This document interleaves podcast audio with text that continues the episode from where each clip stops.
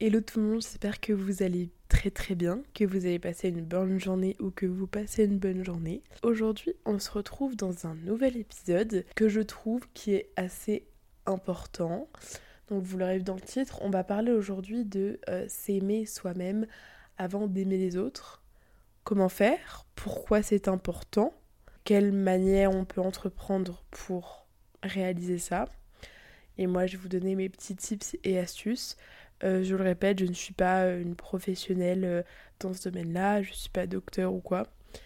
Je vais vous donner mon avis, mes conseils là-dessus. Et puis, j'espère que cet épisode va vous plaire. Et bonne écoute.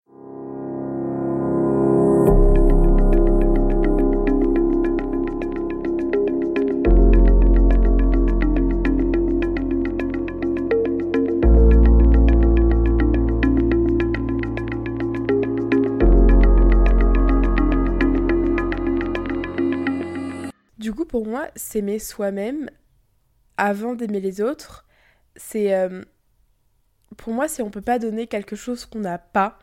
Et s'aimer soi-même, pour certains, ça peut être vu comme du pur narcissisme, mais c'est la base de nos relations. Et on peut bien le voir. Enfin, l'image qu'on a de nous-mêmes et l'image qu'on a de son acceptation pose les fondations de notre regard sur les autres. L'amour de soi, ça apporte selon moi toujours, de l'estime de soi. Et euh, quelqu'un qui a une bonne estime de soi et donc qui s'aime et qui s'accepte a plus tendance à avoir des relations saines et à poser des limites et à dire non quand ça va trop loin et à pas calculer le regard des autres, enfin à pas prendre en compte le regard des autres et à, et, et à ne compter que sur soi-même voilà, la personne. Moi, je sais que je connais ma valeur et j'ai pas besoin de l'avis des autres. Même ma meilleure amie, même tout le monde, hein. Même si ça fait 15 ans qu'on est copines ou ça fait 2 ans ou quoi, je n'ai besoin de personne pour connaître ma valeur. Et. Enfin. Je trouve que par définition, l'amour de soi, ça va se résumer à. Se reconnaître une certaine valeur, comme je vous disais, je vous disais, pardon, à protéger sa paix intérieure, sa santé physique ainsi que mentale, parce qu'on rappelle que les deux santé sont aussi importantes, qu'il y en a une qui est plus visible et qu'il y en a une qui est un peu plus cachée, qui est celle de l'intérieur. Mais c'est aussi connaître ses intérêts réels, etc. Je pense qu'on pourrait faire une liste non exhaustive. En gros, ça revient à être une maman pour soi-même. Donc c'est tout un boulot, c'est le boulot d'une vie. Pour ça que je respecte beaucoup les mamans, parce que même moi, apprendre à me gérer, c'est pas simple. Alors vous comprenez que je sois réticente à l'idée d'avoir des gosses. Mais s'aimer, ça veut pas dire être parfait. On peut s'estimer pour plein de choses, mais par exemple, trouver un défaut, trouver qu'on manque de courage ou de confiance pour affronter certaines situations. Voilà, ça s'appelle juste avoir des qualités et des défauts. Donc prenez bien en compte que euh, pour avoir de l'estime de soi-même, pour s'aimer soi-même, il faut pas être parfait. Enfin, ça n'existe pas. La personne parfaite n'existe pas. Justement, c'est l'imparfait qui rend la chose parfaite. Ah, c'est très poétique là. Mais euh, récemment, j'ai lu une étude américaine qui disait que les hommes et les femmes ont des critères d'appréciation d'eux-mêmes qui sont différents. Par exemple, les hommes, ils s'aiment à travers leur réussite professionnellement ou dans une activité physique, par, par exemple. Alors que les femmes, toujours ce même problème, alors que les femmes, elles ont besoin de voir leur entourage reconnaître leurs qualités personnelles. Elles sont donc dépendantes du regard des autres et de leur jugement, et c'est ce qui amène généralement à une envie de plaire de la part des femmes, et c'est ce qui amène à cette fameuse expression des pick que l'on connaît si bien, qui sont ces personnes qui recherchent de l'attention et qui veulent littéralement, enfin l'expression veut littéralement dire choisis-moi, euh, et donc je, pourrais faire tout un épisode sur les pick mais souvent c'est des personnes qui euh, cherchent la validation masculine pendant longtemps. Et c'est ça qui mène au fait de se freiner dans la vie par peur du regard des autres, par peur de dire qu'on est égoïste ou qu'on est narcissique. Euh, moi j'ai déjà entendu plein de fois. Hein.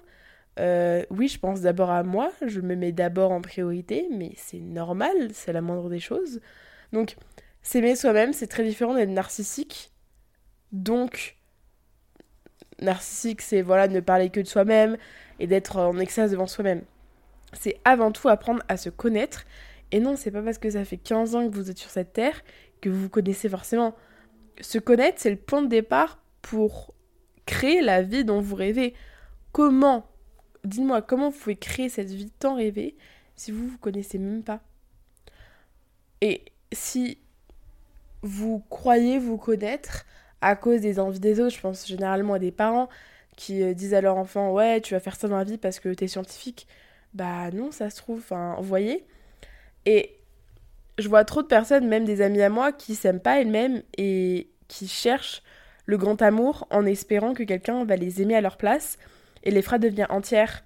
Mais attendre que votre moitié vous apporte du réconfort ou vous apporte ce qui vous manque comble ce manque c'est dangereux une relation basée sur une demande ou sur un manque, ça va être synonyme, ça sera, égal à de la pression sur votre partenaire. Ça va être de la pression, des exigences ou des reproches. Vous imaginez une seconde reprocher à votre partenaire de pas assez vous aimer parce que vous vous sentez un peu vide Mais c'est absolument pas son rôle, c'est le nôtre de combler ce vide. Donc avec ça peut venir euh, par exemple des dépendances affectives. Donc on se sent pas bien quand la personne... Euh, ouais, tu te sens pas bien quand la personne ne t'écrit pas, quand t'arrives pas à bien manger, t'arrives pas à être joyeux et à profiter du moment présent. Et dès que la personne recommence à prendre contact, recommence à te réécrire, à te redonner de l'attention, là tu te sens soulagé, tu te sens bien, t'arrives à fonctionner de nouveau, t'arrives à bien manger, t'arrives à être plus joyeuse ou joyeuse, t'arrives à juste à profiter du moment présent. Et si tu vis cette situation maintenant, Déjà, c'est un signe, c'est une prise de conscience, je pense, et c'est un red flag avant tout pour toi-même. Ça veut pas dire que la personne, euh, elle est, elle est mauvaise pour toi. C'est pas que la relation est mauvaise pour toi, c'est que tu fais ce qu'on appelle de la dépendance affective et que tu utilises cette relation pour guérir des blessures que tu n'as pas réglées avec toi-même.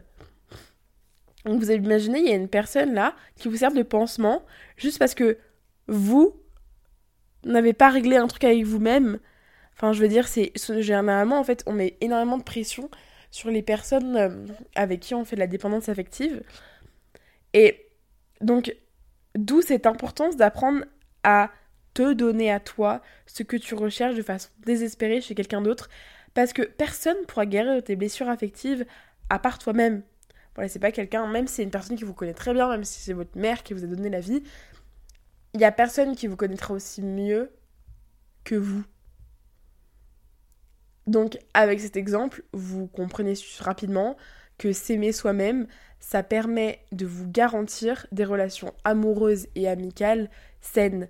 Parce que vous savez mettre des limites là où il faut en mettre. Bon, certes, ça arrive les erreurs, ça arrive de faire des erreurs, de commettre des erreurs, et on en parlera après, mais les erreurs nous permettent d'avancer.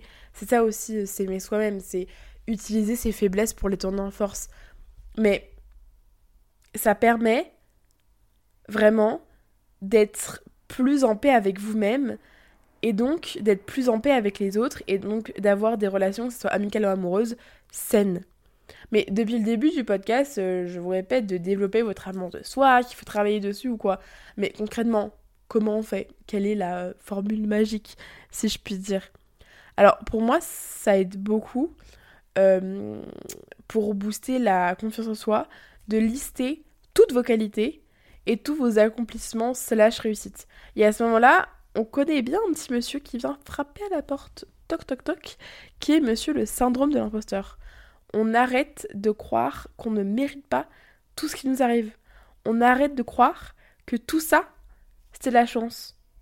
Oui, euh, par exemple, je sais pas, j'ai été acceptée dans cette université mais c'est de la chance. Faut arrêter d'utiliser ce mais ou ce euh, ouais j'ai réalisé ce projet mais c'était qu'un petit projet. On enlève le mais petit. Vous me faites un plaisir, vous me faites une faveur. Vous les enlevez de votre vocabulaire et à chaque fois que vous réfléchissez à ce que vous allez dire, et si dans votre phrase il y a un mais ou un petit, on arrête. Et vous voyez, c'est un trait caractéristique, enfin, qui est vraiment typique chez les femmes, qui est ce fait de euh, tout le temps euh, vouloir s'excuser et faire passer le bonheur des autres avant le nôtre. D'ailleurs, moi, c'est ce qui m'est arrivé récemment. Et, et en fait, à la fin, euh, faut, faut juste arrêter de s'excuser pour tout et n'importe quoi et de dénigrer tout ce qu'on fait et tout ce qu'on dit. Et pour s'aimer, pour moi, il faut reconnaître la valeur qu'on a.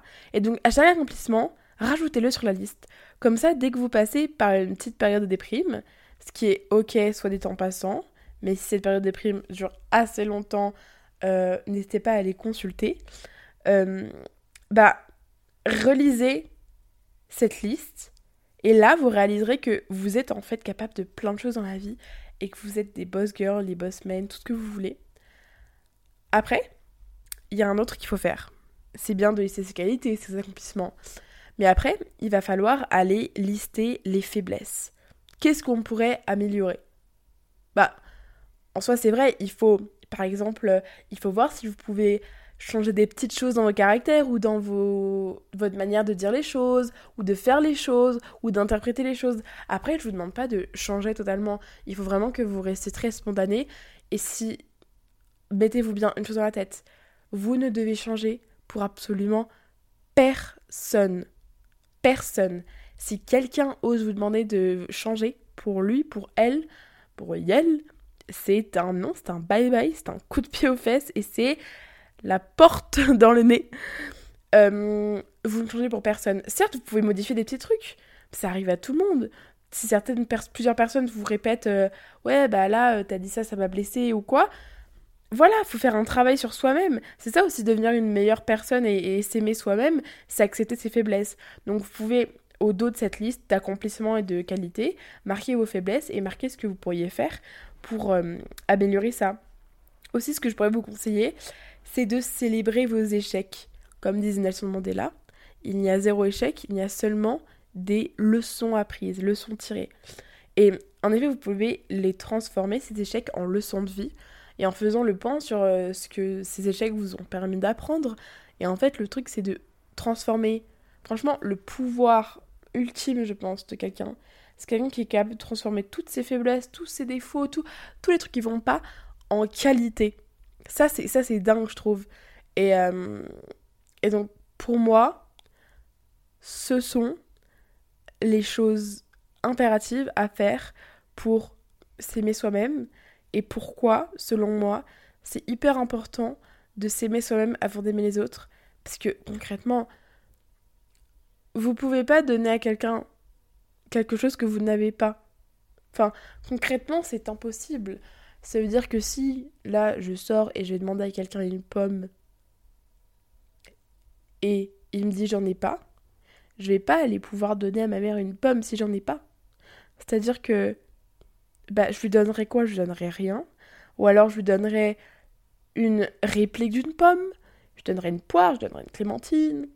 Mais je lui donnerai jamais réellement une pomme, une vraie. Et en fait, c'est pareil, on s'en rend pas compte parce que en fait, c'est tout ce qui est développement personnel, tout ce qui est amitié, euh, relation, c'est très, c'est très abstrait. Mais on se rend pas compte que c'est aussi important et c'est aussi, euh, c'est aussi, ouais, euh, important comme je disais. C'est, vous pouvez pas donner quelque chose que vous n'avez pas. Et si vous n'avez pas cet amour de vous-même, cette estime de vous-même, cette confiance en vous, bah, vous, vous pourrez aimer vos, vos amis ou quoi, mais vous pourrez pas le faire aussi bien qu'une personne qui s'aime, qui s'accepte, qui a une bonne estime d'elle-même. Parce que, en fait, cette personne-là, elle pourra donner que de l'amour bienveillant et un amour sain, comme je vous disais. Alors qu'une personne qui ne s'aime pas, qui ne s'accepte pas, qui n'a pas d'estime de soi, elle aura beau être la personne la plus bienveillante du monde, mais ça sera un amour superficiel. C'est sur la surface. Ce sera jamais un vrai amour en profondeur. Et vous, pouvez, vous avez beau être la personne qui donne le plus d'amour au monde, mais s'il y a quelqu'un qui s'accepte, bah cet amour il sera que plus pur et plus sain. Voilà tout le monde, j'espère que ce podcast euh, vous aura plu. Moi j'ai beaucoup aimé le faire, euh, j'ai beaucoup aimé le rédiger. Euh, donc, euh, donc voilà, moi, euh, sur ce, je vous laisse. Je vous souhaite une très bonne journée, une très bonne nuit. Et à très bientôt pour un prochain épisode. Ciao